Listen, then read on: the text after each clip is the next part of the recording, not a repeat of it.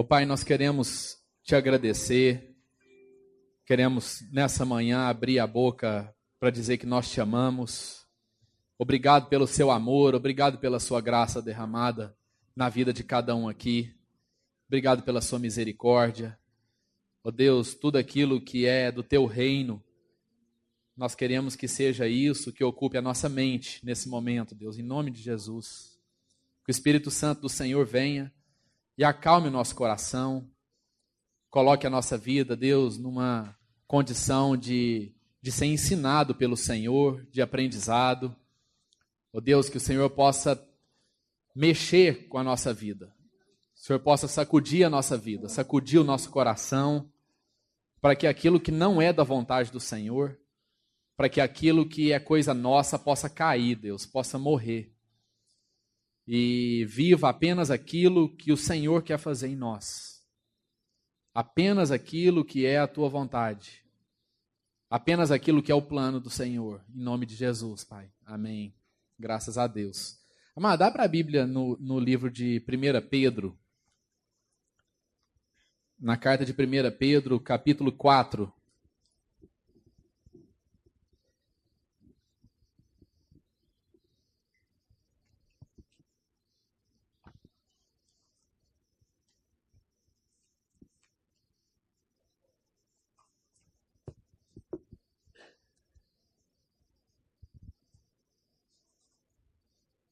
Nós vamos meditar em 1 Pedro capítulo 4, verso 1 e verso 2. Diz assim: Portanto, uma vez que Cristo sofreu corporalmente, arme-se também do mesmo pensamento. Pois aquele que sofreu em seu corpo rompeu com o pecado, para que no tempo que lhe resta não viva mais para satisfazer os maus desejos humanos mas sim para fazer a vontade de Deus. Repita comigo assim: não viva mais para satisfazer os maus desejos humanos, mas sim para fazer a vontade de Deus. Amém, amados? É sobre isso que a gente quer compartilhar um pouco aqui nessa manhã. É, a gente entende que, que essa é a coisa mais importante da vida do ser humano. Na verdade, a gente estava falando no culto de manhã aqui, nós precisamos entender o que, que de fato representa a obra de Cristo Jesus na nossa vida. O que, que representa o sacrifício de Jesus na nossa vida. E o que Pedro está dizendo aqui é que o sacrifício de Jesus ele tem uma implicação além da implicação dele ter nos salvado do inferno, dele ter nos salvado da condenação eterna, dele ter nos tirado do inferno após a morte. O que Pedro está dizendo aqui é que o sacrifício de Jesus também serviu para que a gente fosse reconciliado com a vontade de Deus. Então funciona assim: quando a gente não conhece a Deus, quando a gente não aceita Jesus, quando nós não temos esse encontro genuíno com o amor de Deus, a gente não é direcionado por Deus.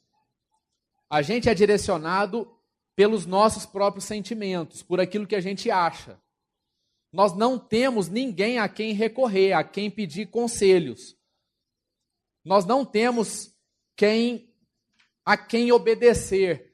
Não apenas obedecer no aspecto de você não pecar, mas obedecer no aspecto de você obedecer um plano de vida para a sua própria vida, para a minha própria vida. Então, a obediência a Deus, amados, ela precisa ir muito mais além do que apenas a gente não pecar, do que a gente apenas cumprir a lei que está na Bíblia. Porque muitas vezes a pior desobediência é a desobediência de nós não seguirmos a vontade de Deus para a nossa vida. Então, muitas vezes, o pecado não é não roubar, mas o pecado é nós negarmos o plano que Deus tem para a vida de cada um e seguirmos os nossos próprios conselhos e a nossa própria vida. Então, o pior de um homem não é apenas quando ele peca no aspecto do, do, do deslize, mas o pior de um homem é quando ele ele nega o plano que Deus tem para a vida dele e ele continua seguindo o curso que ele acha que precisa seguir. Quando Jesus, em Lucas, começa a pregar para as pessoas, ele fala assim: Eu vim para buscar e achar aquele que estava perdido. Esse perdido que Jesus usa é o, não é o perdido no aspecto do inferno eterno, mas é o perdido no aspecto de que nós estávamos perdidos porque estávamos separados de Deus. Jesus não vem falando do inferno, Jesus vem falando de um homem, de uma mulher, de pessoas que seguiam, na verdade, o seu próprio desejo, a sua própria vontade, ao invés de seguir a vontade de Deus. E aí Jesus fala: Eu vim para provocar, para viabilizar para, para autorizar a reconciliação do homem com Deus. Então Jesus não morreu na cruz e ressuscitou apenas para te tirar do inferno depois que você morrer. Não é isso. É isso, mas não é só isso. Porque Jesus vem também e ele coloca você no caminho de Deus, reconcilia a gente com Deus, e a partir desse momento nós podemos ouvir a palavra de Deus, nós podemos ouvir a vontade de Deus, nós podemos ouvir o que Deus quer da nossa vida e seguir nesse caminho. Então Jesus não é aquele que apenas garante um futuro para nós. Jesus é aquele que nos reconcilia com Deus e faz com que a gente viva o presente com senso de propósito, com senso de destino. E assim, amados, a gente, a gente percebe o quanto que a mensagem do mundo tem influenciado a nossa vida. Muitas pessoas falam assim: ah, o mundo está entrando para dentro da igreja. O mundo está entrando para dentro da igreja porque o mundo está entrando dentro de nós. Não é que o mundo está entrando dentro desse prédio. Então eu prefiro nem usar esse termo, mas a gente tem percebido que, que a gente tem tido dificuldade para seguir aquela, aquele conselho de Paulo quando ele fala assim: não se amoldem ao padrão desse mundo, não tomem a forma desse mundo, não pensem da mesma maneira que o mundo pensa, não tomem as mesmas decisões que o mundo toma. Não haja do mesmo jeito que o mundo age, não reaja do mesmo jeito que o mundo reage. Mas transformem-se pela renovação do seu entendimento, para que vocês possam experimentar a boa, perfeita e agradável vontade de Deus. E muitas vezes, queridos, a gente vive uma vida medíocre, uma vida, uma vida na média, uma vida com o mínimo da presença de Deus, simplesmente porque nós temos cedido às tentações e nós temos pensado como o mundo pensa, a gente tem agido como o mundo age porque o número de distrações cresceu demais. Eu fico vendo assim como que a gente como que a gente perdeu aquela aquela aquela paixão pelo evangelho. Quando a gente lê a palavra de Deus, as pessoas anunciavam a palavra de Deus como se Jesus fosse voltar nessa manhã.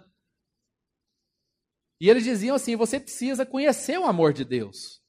Você precisa ter um encontro com o amor de Deus. Porque você não pode viver mais um minuto, mais um segundo, sem conhecer o que eu conheci, sem experimentar o que eu conheci. Os apóstolos, os, os cristãos naquela época pregavam o evangelho como se a volta de Jesus fosse iminente. Eles estavam enganados, mas não, eles não estavam enganados.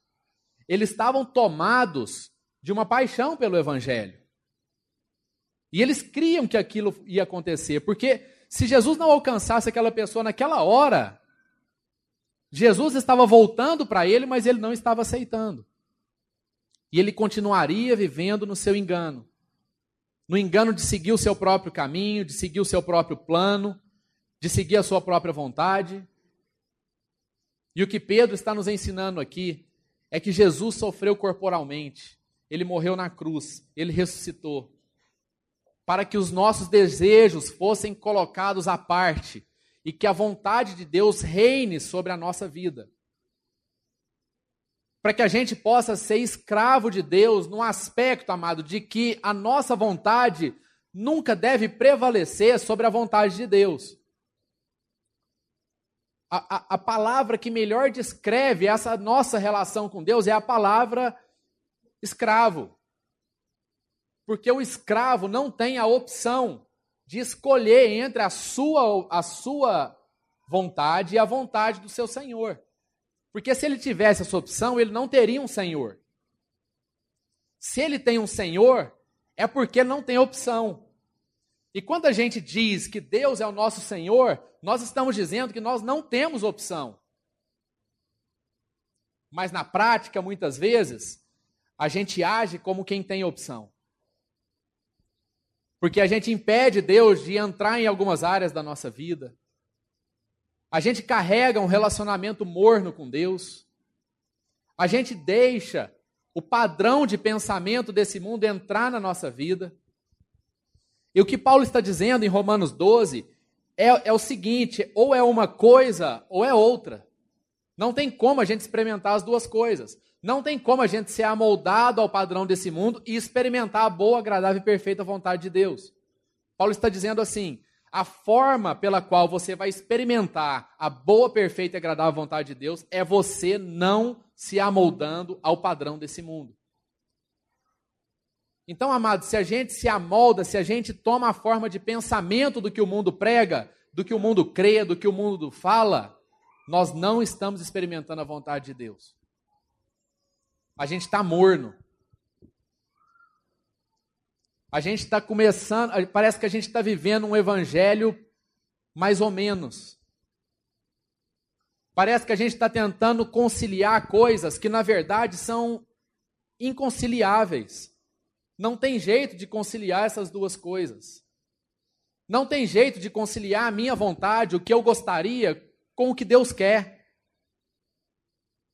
A gente até fica, às vezes, na expectativa assim, não, mas vai que o que eu quero é o que Deus quer. Não. Na verdade, eu tenho que querer o que Deus quer. E não ficar torcendo para Deus querer o que eu quero. Porque esse pensamento, amado, já diz muito a respeito da nossa relação com Ele. Diz a respeito de que, na verdade, Ele não é ainda o nosso Senhor. Se eu estou na torcida e esperando Deus se pronunciar a respeito do meu plano, com a expectativa de que ele concorde com isso, então isso quer dizer que ele ainda não é o meu senhor, ele é o meu consultor. Ele não é o meu conselheiro, ele é o meu consultor, ele é o meu assessor.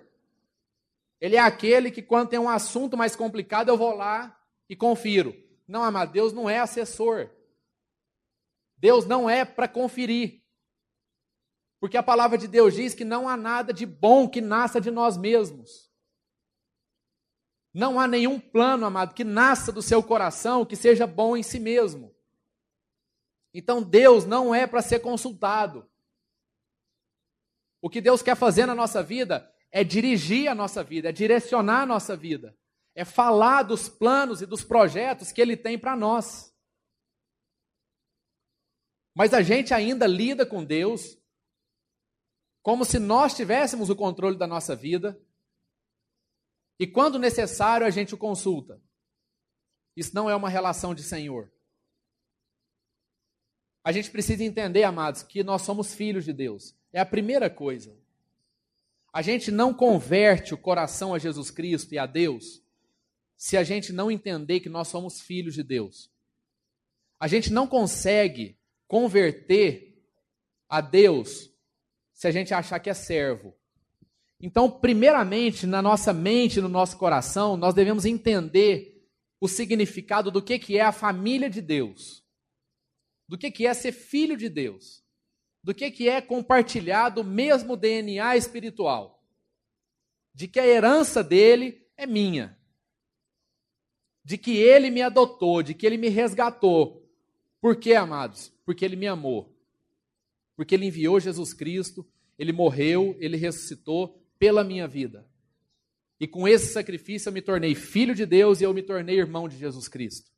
Amém, amados? Isso precisa estar bem sedimentado no nosso coração.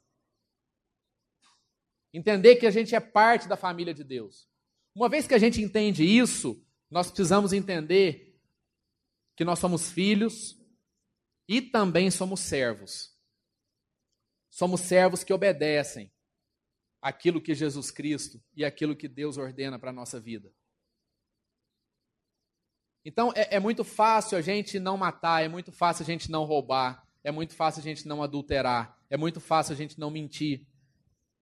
Sabe por que, que é muito fácil, amado? Porque eu creio que o mais difícil na nossa vida, e muitas vezes a gente, a gente passa a nossa vida inteira nos esforçando para isso, o mais difícil é encontrar de fato o propósito que Deus tem para a vida de cada um. E obedecer isso. E o que Deus quer fazer na nossa vida não é fazer a gente não mentir. Mas a palavra de Deus fala assim: olha, não basta você não mentir, você tem que falar a verdade. Você não mentir, amados, isso não quer dizer que você esteja falando a verdade. Você não roubar não quer dizer que você está, esteja sendo honesto. Porque são duas coisas distintas. O não mentir faz parte da lei, faz parte de um código legal. O falar a verdade faz parte de alguém que tem o Espírito Santo de Deus no coração e que cumpre a vontade de Deus, que tem um compromisso em cumprir a vontade de Deus. Então, não mentir, às vezes, pode ser que você se cale diante de uma situação. Mas o que, que Deus gostaria que você fizesse naquela situação? Será que era apenas não mentir? Será que era apenas ficar calado? Porque muitas vezes Deus quer que a gente não minta, e mais, Deus quer que a gente fale a verdade. Você está vendo como é fácil a gente misturar as coisas e achar que, pelo simples fato de não mentir, a gente está seguindo a vontade de Deus? É dessa forma, amados, que a gente vai se amoldando ao padrão de pensamento desse mundo. É dessa forma que nós vamos deixando de experimentar a boa, perfeita e agradável vontade de Deus. E sabe por que, que a gente deixa de experimentar? Porque a gente deixa de ouvir. A gente não consegue discernir mais a gente não consegue separar aquilo que é do mundo com aquilo que é de Deus.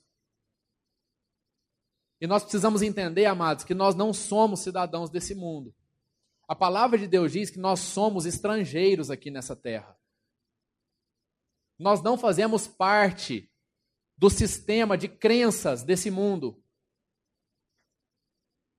A gente não faz parte do que o mundo prega. A gente não faz parte daquilo que o mundo fala para nós, mesmo sem precisar falar palavra alguma. Quantas mensagens o mundo emite para nós, que são mensagens não verbalizadas, mas que entram na nossa mente, no nosso coração, e a gente assume isso como uma verdade, a gente começa a perseguir aquilo. Como é fácil, amado, a gente entender que nós vamos criar um bom filho colocando ele numa escola boa. Como é fácil a gente entender que nós vamos conseguir uma família feliz se a gente conseguir dar uma condição melhor de vida para eles. Como é fácil a gente a gente achar que nós vamos ser reconhecidos e que nós vamos nos tornar alguém pelo fato de nós sermos reconhecidos profissionalmente. Amados, essas coisas vão entrando na nossa cabeça e elas vão tomando o lugar da palavra de Deus no nosso coração. E a gente vai assumindo isso como verdade. E a partir desse momento a gente sai fora daquilo que é o plano de Deus para a nossa vida. Porque a Bíblia não ensina isso. A Bíblia ensina a gente a ser um bom profissional, a Bíblia ensina a gente a criar bem os nossos filhos. A Bíblia ensina a gente dar uma condição digna de vida para eles. Mas a Bíblia não ensina que essas coisas é que vão garantir a felicidade das pessoas que estão à nossa volta.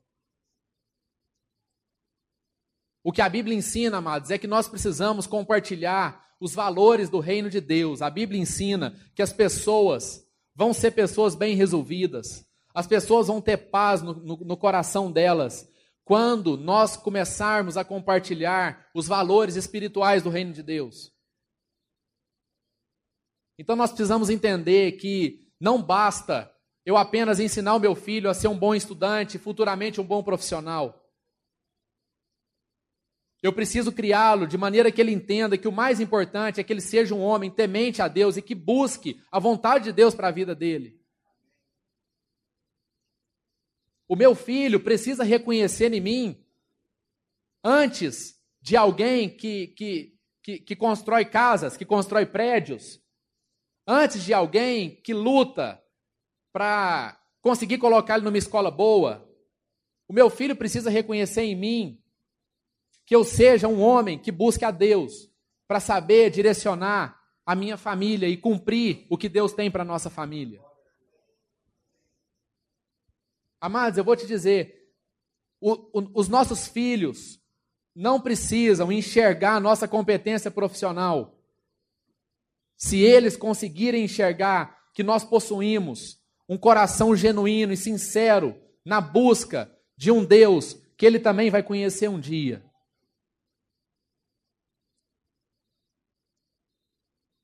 E aí, a gente precisa meditar nessas coisas. Qual é, a, qual é a nossa imagem? Como é que os nossos filhos nos veem? Como é que eles nos enxergam? Amados, eu não estou dizendo aqui para a gente trabalhar menos. Não estou dizendo para a gente ganhar menos. Mas eu só estou dizendo para a gente ordenar as prioridades. Porque isso é bíblico. Porque Jesus diz assim: buscar em primeiro lugar o reino de Deus e a sua justiça e as demais coisas vos serão acrescentadas. Isso é bíblico, isso é uma promessa de Deus para a nossa vida. Isso é uma promessa de Deus para a nossa vida. E muitas vezes o nosso dia a dia, nós estamos pegando essa promessa, deixando ela de lado. E a gente corre atrás de tudo quanto é coisa. E quando chega, quando a gente vê, já é domingo, a gente tem que ir para a igreja. O culto de domingo, amado, não consegue transformar ninguém. O culto de domingo serve para a gente poder celebrar juntos a vida com Deus. Ninguém consegue desenvolver uma vida de intimidade, de relacionamento com Deus apenas num culto de domingo. O culto de domingo é a reunião da família. Amém, amados? O culto de domingo é onde a gente abraça, é onde a gente ora, é onde a gente chora. Mas isso indica muitas vezes a nossa ênfase apenas num culto de domingo indica que talvez isso não esteja sendo a nossa prioridade de vida. E aí a gente experimenta quando a gente prioriza o reino de Deus, quando a gente busca o reino de Deus e a sua justiça. O que, que vai acontecer, amado? Você vai trabalhar menos? Não sei. Você vai trabalhar o mesmo tanto? Não sei. Você vai trabalhar mais? Não sei. Pode acontecer as três coisas. Mas o que a palavra de Deus está garantindo é que a partir dessa busca do reino de Deus, então as outras coisas vão ser acrescentadas na nossa vida.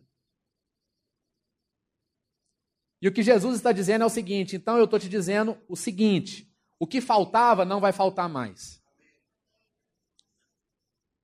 Se você priorizar o reino de Deus e a sua justiça, você não vai ter falta de coisa alguma. Porque todas as outras coisas vos serão adicionadas, acrescentadas. E aí eu, eu entendo que, que, que talvez a principal vantagem disso é que a gente vai começar a trabalhar com propósito. Sabe aqueles dias que a gente trabalha, parece que fala, gente, o que, que eu estou fazendo? Eu estou correndo atrás de quê? Se a gente buscar o reino de Deus em primeiro lugar, nós vamos ter uma consciência plena, clara, de propósito no nosso trabalho. Aqueles dias que, que é difícil para você lá na sua casa, na sua família. Fala, Deus do céu, não sei o que, que eu faço mais. Sabe qual é o problema, amado? É que a gente não tem buscado o reino de Deus e a sua justiça em primeiro lugar. Muitas vezes você está se esforçando dentro da sua casa, você está se esforçando com seu cônjuge, você está se esforçando com seus filhos, mas você está apenas aplicando um desejo seu. Isso no reino de Deus não tem valor. Às vezes você está apenas se esforçando com as forças que você tem. Isso no reino de Deus não tem valor. Porque se isso não estiver sendo direcionado por Deus, se o amor de Deus não estiver sendo comunicado nisso, se a misericórdia de Deus não estiver sendo comunicada nisso, se a paciência com sua esposa, com seu esposo não estiver sendo comunicado nisso, isso não vai resolver. Não adianta. E aí a gente tem a sensação da falta. Mas é porque a gente não está compreendendo bem. Quando Jesus disse isso, ele não disse para a gente abandonar a nossa profissão e se dedicar à atividade eclesiástica da igreja. Não é isso que Deus quer de mim, que Deus quer de você. Ainda que ele queira isso de algumas pessoas. Mas o que ele está dizendo é que é que a vontade de Deus precisa prevalecer na nossa vida acima de todas as outras coisas. Acima de tudo. Mas muitas vezes a gente não vive dessa forma. A gente vive tentando conciliar. E aí a palavra de Deus diz a respeito dessa pessoa que tenta conciliar, ela classifica essa pessoa como morna. E a palavra de Deus diz que Deus não tolera essa pessoa morna. Porque a Bíblia diz que Deus tem vontade de vomitar essa pessoa morta, essa pessoa morna. Porque a Bíblia diz antes você ser frio ou quente, porque o morno eu não consigo suportar. Sabe, irmãos, eu, eu essa semana eu tive assistindo algumas pregações de alguns pastores mais antigos e a gente vê assim é, como a gente perdeu a intensidade de Deus no nosso coração, como a gente perdeu a questão da oração, como a gente perdeu a questão do, do prazer de ter um tempo com Deus, de gastar um tempo ouvindo a Deus, de gastar um tempo falando do nosso coração para Deus. Porque o número de distrações na nossa vida aumentou muito. Nós não temos tempo mais para ser surpreendido por Deus. Nós não temos agenda para ser surpreendido por Deus. A gente não deixa Deus surpreender a gente, porque nós temos a agenda fixa de tudo que nós vamos fazer no dia. Nós não temos mais o prazer de ser surpreendido por Deus com uma chuva, porque a gente entra na internet, a gente sabe direitinho quantos milímetros que vai chover no outro dia. Se a chuva vai ser forte ou se ela vai ser fraca. Na época bíblica, eles não tinham instrumento nenhum para ferir essas coisas. A vida com Deus era mais intensa. A vida com Deus era mais aguerrida. A vida com Deus era mais quente. Porque os elementos de previsibilidade não existiam. Provavelmente essas pessoas lidavam com a morte de uma maneira muito mais fácil do que a gente lida. Porque a nossa vida foi ficando tão previsível, tão controlada, tão gerenciada, que quando acontece alguma coisa que não depende de nós, por exemplo, a morte de alguém, isso provoca um atordoamento na nossa vida, muitas vezes desproporcional. Não estou dizendo toda vez, mas muitas vezes desproporcional. Sabe por quê?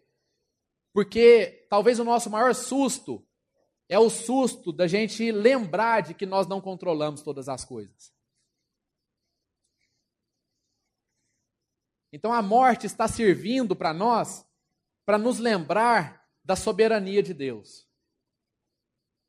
De que é Ele quem controla todas as coisas. De que é Ele quem direciona a nossa vida.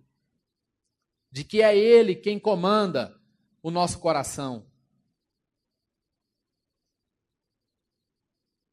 E eu quero incentivar a gente a, a, a a deixar a nossa vida um pouco mais imprevisível. Não é um chamado para a gente ser imprudente, porque a Bíblia fala para a gente ser prudente sensato. Mas, amado, será que nós não estamos fechando demais? Será que nós não estamos fazendo com que a nossa vida com Deus seja uma vida de planilha. E quando a gente vai na Bíblia, a gente lê que o nosso Deus é um Deus poderoso, é um Deus sobrenatural, é um Deus de milagres. A gente não vê tanto milagre mais por causa da abundância de coisas, de ferramentas, de acessórios que a gente tem. A gente não vê tanto milagre de cura de enfermidade física, porque nós temos muito recurso. Então, os milagres de curas de enfermidades físicas são muito maiores na África do que no Brasil. Porque o número de recursos aqui que a gente tem é muito maior. Se eu amanheço com uma dor de cabeça forte, eu vou no, na farmácia, compro um remédio, ela passa. Na África, a pessoa tem que acordar, o que ela tem que fazer? Ela tem que orar a Deus, ela tem que buscar a Deus, ela tem que ajoelhar, ela tem que clamar a Deus pela cura. E os milagres acontecem. Eu estou usando isso apenas como um exemplo, mas para que a gente possa perceber como é que a gente vai delimitando as coisas na nossa vida e nós vamos tomando algumas decisões sem de fato saber se essa é a vontade de Deus para nós. Um outro exemplo é que na época bíblica,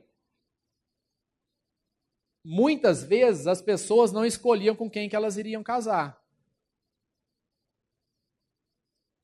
Na vida de Isaac foi assim. Abraão foi lá, chamou um servo dele, e mandou esse servo ir lá e buscar a esposa para Isaac.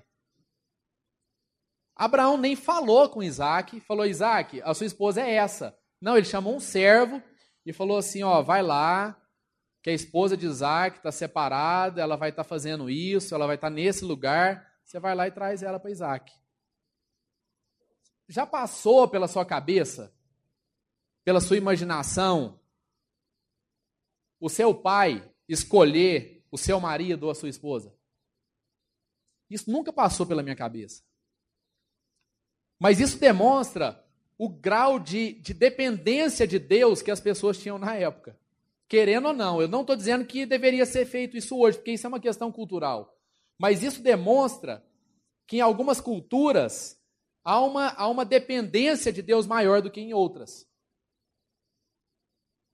E eu creio que a gente tem que buscar na nossa vida, para que a nossa vida seja mais imprevisível. Nós precisamos ter uma vida mais radical com Deus, amados. Nós precisamos, de fato, saber que esse caminho de Deus não é um caminho 80%. Não é um caminho 90%. Quando Deus apresentou Cristo Jesus para nós, Deus não estava pensando em melhorar a vida de ninguém aqui. Deus estava pensando em dar um novo nascimento para cada um aqui. A proposta de Deus não é uma assessoria, não é um melhoramento, não é uma não é um aperfeiçoamento. A palavra de Deus diz que antes da gente conhecer Jesus, nós estávamos perdidos. Perdido, amado. A gente não estava mais ou menos, não. A gente estava muito ruim. A Bíblia diz que nós estávamos mortos no nossos, em nossos pecados e nos nossos delitos. A Bíblia não diz que a gente estava quase morrendo. A Bíblia diz que nós estávamos numa situação que não tinha jeito de piorar. Não há nada de bom que aproveite em nós, amados se isso não nascer do Espírito Santo no nosso coração. Não há nada de bom que a gente consiga oferecer para Deus. Está lá em Romanos 5. Não há quem busque a Deus por si só. Nós precisamos depender, nós precisamos ser lembrados, amados, que nós dependemos de Deus para todas as coisas. Há um engano no nosso coração de achar que a gente controla, de que a gente governa. Porque basta um simples movimento de Deus para que a gente possa ser pego no contrapé. Então, amados, a gente não tem que começar esse ano esperando um ano bom. A gente não tem que começar esse ano esperando um ano de paz, um ano de saúde, porque provavelmente Deus não vai trazer isso para você. Porque o que Deus quer fazer, na verdade, é trazer paz ao seu coração para que você possa entregar essa paz para o ano de 2015. Deus quer que você entregue essa paz lá dentro da sua casa, dentro do seu trabalho, com seus amigos, nos ambientes mais difíceis que você possa ir. Então Deus não quer trazer um 2015 bom para nós. Deus quer fazer de nós, homens e mulheres bons, para o 2015. Amém? A gente não pode ficar esperando as circunstâncias externas. O que está direcionando a gente para esse próximo ano? São as previsões econômicas? Há muito tempo, há muitos anos, que a gente não tem um cenário tão ruim em relação a essa questão econômica, ajuste de governo, corte de verba, recessão, crescimento zero. Amados, é isso que está direcionando a gente? É isso que está trazendo ânimo para a gente? Quantas vezes a gente consulta o jornal e quantas vezes a gente consulta a Bíblia? A respeito da sua vida profissional, a respeito da sua empresa, a respeito da sua família, a respeito das decisões que você tem que tomar. Quantas vezes a gente lê a coluna de política e de economia e quantas vezes a gente lê a Bíblia? Para solucionar uma questão de hoje, de amanhã, uma questão prática que você tem que resolver. Vocês percebem como o mundo vai amoldando a nossa vida e a gente não percebe?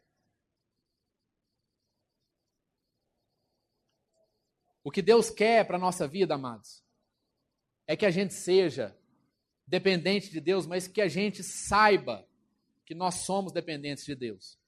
Porque uma coisa é a gente dizer que é dependente, outra coisa é a gente saber e experimentar a dependência de Deus na nossa vida. Que esse ano seja um ano de muitas imprevisibilidades. Mas não é imprevisibilidade de, de caos, de ninguém no controle, não, amados. É uma imprevisibilidade humana. Porque para Deus está tudo certo. Você já empenhou alguns minutos, algumas horas, alguns dias da sua vida para saber o que, que Deus tem preparado para 2015? Será que nós já buscamos a Deus? E aí, sabe o que vai acontecer quando a gente faz isso? Deus vai colocar paz no nosso coração, vai colocar esperança no nosso coração, vai colocar fé no nosso coração, vai colocar amor. Não tem jeito de você sair de um tempo com Deus sem essas coisas no seu coração. Então, por que é que a gente teima em buscar outras fontes que causam na nossa vida medo, que causam insegurança, que causam incerteza. Essas coisas não podem reger, elas não podem direcionar, elas não podem ditar o rumo que a gente vai. Elas precisam nos auxiliar. Mas aí a gente faz o contrário. A gente busca as notícias desse mundo, aí a gente se direciona por elas. E a gente busca a Deus para consultar. Não, amado, é, é o contrário. É Deus quem direciona, é Deus quem dita o caminho, é Deus quem dita o ritmo. E aí a gente busca assessoria e consultoria nas informações desse mundo, amém? Porque nós não somos desse mundo. Inclusive, um dos grandes desafios do crente é viver em um mundo sem concordar com o sistema dele. Então, o sofrimento na vida do crente é inerente alguns tipos de sofrimento na nossa vida nunca vai passar. Porque fazem parte do pacote que a gente escolheu. Quando alguém vai lá na rodinha que você está e começa a te coretar, a te zoar, que você não faz o que você fazia antes. Quando alguém começa a tirar chacota de você. Quando alguém começa a te excluir de alguns círculos que você frequentava antes. Isso tudo é sofrimento. Isso parte, se entristece o nosso coração. Quando alguém te, te, te, te afronta, não confronta, mas te afronta por conta da sua religião. Sabe, amados, nós precisamos entender que isso faz parte. Não dá para conciliar essas coisas. Não dá para conciliar. Não estou dizendo que nós vamos abandonar os nossos amigos, porque Jesus falou: ó, vocês são sal da terra e luz do mundo. Então vocês precisam salgar a terra e vocês precisam iluminar a cidade. Mas o Salmo 1 também diz que bem-aventurado é aquele que não se assenta na roda dos escarnecedores. É aquele, bem-aventurado é aquele que não concorda com os escarnecedores. Esse se assentar quer dizer concordar, quer dizer ter uma vida em comum, quer dizer compartilhar as crenças dos escarnecedores. Bem-aventurado é esse, que consegue separar essas coisas e é enviado como missionário. Todos nós somos missionários aqui, amados. Nessas rodas, missionários para os nossos amigos, e nós precisamos ter coragem de falar as coisas que muitas vezes já saíram de moda. A igreja precisa confrontar, amados. Se a igreja deixar de confrontar esse sistema desse mundo, a gente está deixando de cumprir o nosso papel. A igreja precisa sim incomodar. A mensagem da igreja precisa ser uma mensagem de confronto, precisa ser uma mensagem de conflito. Deus nos livre de querer pegar a mensagem de Jesus Cristo e querer conciliar ela com algum valor desse mundo. Deus de misericórdia. Nós precisamos aprender a falar a língua deles, nós precisamos entender como é que se comunica, nós precisamos entender a metodologia, mas nós não podemos negociar os valores de Jesus Cristo. Nós precisamos ser radicais nesse ponto, amados. Não tem jeito de ser uma coisa dividida. Não tem jeito de ser uma vida conciliada de valores cristãos e valores mundanos. Porque Jesus Cristo morreu e ressuscitou. Voltando ao que o apóstolo Pedro nos diz aqui, ele fez todo esse sacrifício para que nós fôssemos reconciliados com a vontade de Deus. Antes, você e eu não conseguíamos entender qual era a vontade de Deus para a nossa vida. A gente estava seguindo o curso que a gente mesmo colocou para a gente seguir. Mas a partir do momento em que eu aceitei Jesus na minha vida, a partir do momento em que eu conheci esse Deus de amor, então Jesus me habilitou para que eu possa ouvir a Deus, para que eu possa discernir o que Deus quer para a minha vida e eu possa andar nesse caminho. Essa é a obra de Jesus Cristo na nossa vida. Não é uma proposta, amado, só de céu e inferno. Mas é uma proposta de alguém que nos reconciliou com Deus. Com Deus. Nós compartilhamos do mesmo DNA espiritual de Deus. Nós somos da família de Deus. E nós somos estrangeiros nessa terra. Então, sabe por que a gente reúne aqui no domingo? Para a gente dizer um para o outro assim: segura firme, irmão. Não desiste, não. Persevera. Crê que vai dar certo. É a promessa de Deus para a nossa vida. Tá pesado? Para mim também tá. Tá difícil? Tá. Vamos chorar junto. Vamos clamar a Deus junto. É para isso, amado, que servem as nossas reuniões. É para que essa família seja forte e vença as pressões que o mundo faz na vida de cada um aqui. Por isso que Paulo diz: olha, não deixem de congregar, não deixem de se ajuntar, não deixem de encontrar, porque nós precisamos um do outro, senão o mundo nos engole, senão nós perdemos a percepção e nós perdemos a audição para as coisas espirituais. E aí nós vamos, aí, aí nós vamos acreditar no que alguém contou para nós. Que o que vale é uma escola boa, que o que vale é uma situação financeira melhor, que o que vale é, é, é, a competência profissional, que o que vale é o sucesso e o reconhecimento intelectual, os títulos que a gente consegue. E a gente entra nessa história, amados, e nós vamos afundar a nossa vida, vamos afundar a nossa família, porque nós desprezamos aquilo que é principal, nós desprezamos o que é prioridade. Porque nós não buscamos em primeiro lugar o reino de Deus e a sua justiça. Porque nós escolhemos ficarmos amoldados no padrão do mundo. Em nome de Jesus, amados, que o mundo não coloque a gente numa forma. Em nome de Jesus, que o mundo não vença essa batalha. A Bíblia diz que nós somos mais do que vitoriosos em Cristo Jesus. Quantos creem nisso aqui? Amém? Mas deixa eu te explicar uma coisa. A vitória é garantida, amados, quando a gente tem discernimento do que Deus é na nossa vida. E o que Paulo entendeu é que ele era escravo de Deus. Paulo não achou outra palavra para definir melhor. Paulo diz que ele é filho por adoção e que depois ele é escravo. Escravo da justiça de Deus. Porque Paulo entendeu que não é Deus que forçou ele a ser escravo. Mas o próprio Paulo entendeu que ele não queria sair dessa situação de escravidão. Porque ele queria que a todo momento, a todo dia, a todo minuto, a toda hora, a vontade de Deus é que prevalecesse sobre a vida dele.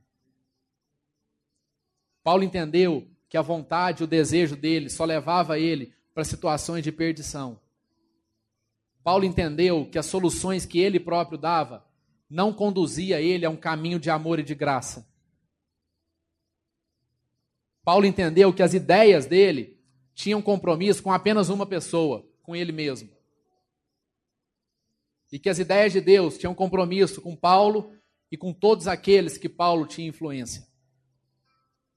Então, se você quer ter influência na vida das pessoas, se você quer transformar a vida das pessoas, se você quer ser luz na vida das pessoas, se eu quiser, amado, ver uma pessoa transformada, sem, bem resolvida, com um monte de problema, mas bem resolvida, com paz, eu não preciso pregar para ela que ela tem que trabalhar mais, eu não preciso pregar para ela que ela precisa se capacitar mais.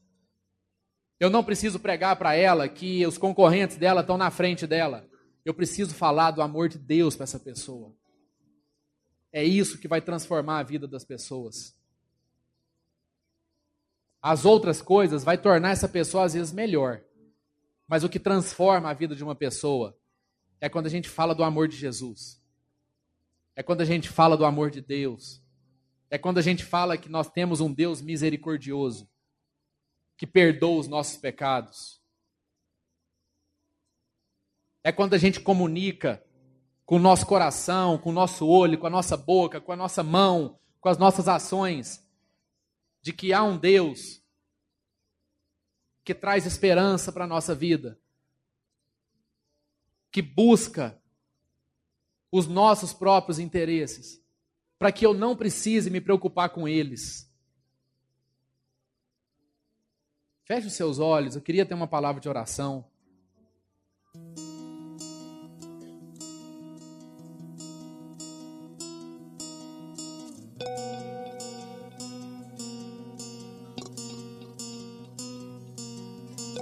Tem remédio melhor do que esse, amados.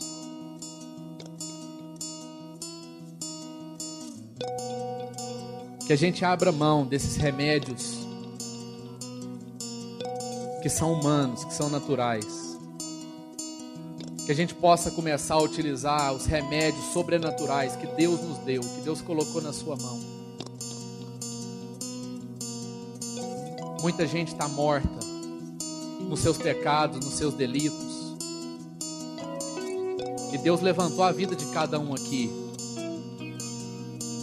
para ser mensageiro de vida, para ser mensageiro do amor para ser mensageiro de uma reconciliação. Nós precisamos falar de um Deus, amados, que perdoa pecados, que tira toda a condenação dos ombros das pessoas. Nós precisamos falar de um Jesus que traz um fardo leve sobre a nossa vida. Nós precisamos falar para as pessoas que Jesus chama elas. E diz assim: Vinde a mim todos os que estáis cansados e sobrecarregados, e eu vos aliviarei. E eu vos darei descanso. Porque o meu fardo é leve e o meu jugo é suave. Não tem outra receita, amados. Não tem como a gente conciliar as coisas. Que nesse ano a gente possa buscar a vontade de Deus acima de tudo, acima da nossa. Oh Pai, em nome de Jesus, que o Senhor nos faça cativos da tua vontade. Senhor venha sobre a nossa vida, Pai, de uma maneira intensa.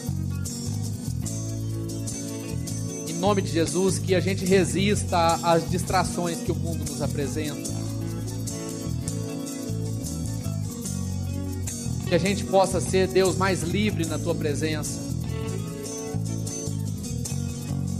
Que a gente possa permitir, Pai, uma vida mais livre, uma vida com mais liberdade. Que a gente seja mais surpreendido pelo Senhor.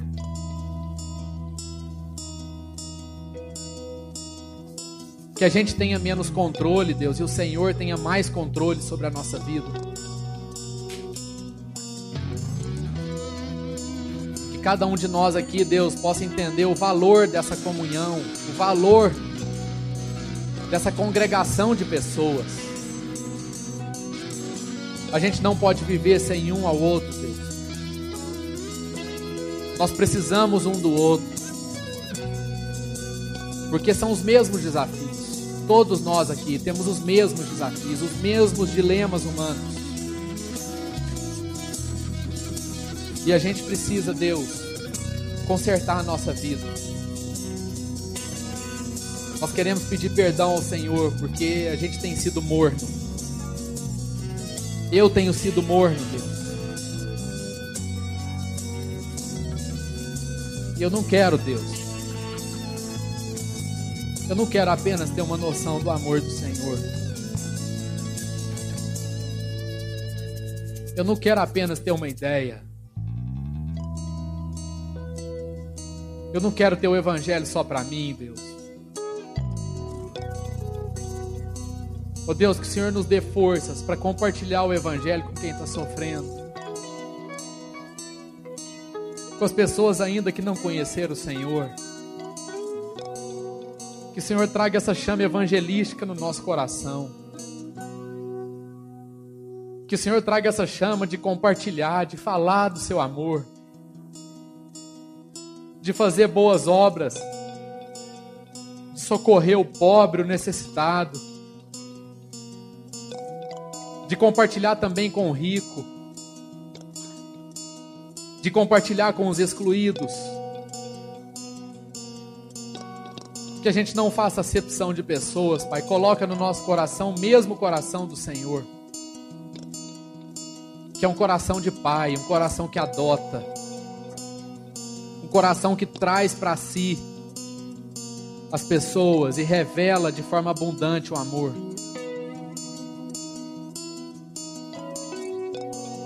Oh Deus, que a gente possa rever qual tem sido o norte da nossa vida. Em que que a gente tem acreditado? A gente tem acreditado que o trabalho gera felicidade, a gente tem acreditado que os bens materiais geram felicidade. A gente tem acreditado que o reconhecimento profissional tem gera felicidade. Que o Senhor nos perdoe, Deus, desse pensamento em nome de Jesus. Nós queremos ficar com a tua palavra. Nós queremos meditar na tua palavra de dia e de noite. Porque ali é onde está a fonte da verdadeira alegria. Ali é onde está a fonte do verdadeiro amor. E que essa fonte transborde através da nossa vida. Que seja um ano de abundância, Deus, de abundância de frutos na nossa vida. Que as pessoas venham através de nós conhecer o amor do Senhor que haja salvação, Deus, nesse mundo. Que a gente não se envergonhe do Evangelho. E que nós suportemos o sofrimento juntos, um apoiando o outro, um compartilhando com o outro. Não deixa, Deus, que a gente fique sozinho. Em nome de Jesus, Pai, nós queremos repreender aqui todo sentimento de isolamento, de solidão, de depressão. Mas que cada um de nós aqui possa provar o amor do Senhor através da vida dos nossos irmãos. Que o Senhor faça de nós essa família mesmo, uma família que compartilha as, as suas intimidades, os seus dilemas, para que a sua glória seja revelada, Deus. Que o mundo veja a glória do Senhor sendo revelada através de nós. Em nome de Jesus, Pai, é que nós oramos, te agradecemos, te bendizemos, te adoramos, porque o Senhor é esse tudo na nossa vida. O Senhor é esse tudo na nossa vida. O Senhor é o início e o fim, o Senhor é o Alfa e o Ômega. O Senhor é aquele que começa e o Senhor é aquele que termina. E nós queremos apenas, Deus, ser perseverantes, para chegar até o fim, de maneira digna, com o sentimento de que a gente cumpriu a nossa carreira e o nosso propósito. Em nome de Jesus, Pai. Em nome de Jesus. Graças a Deus. Amém.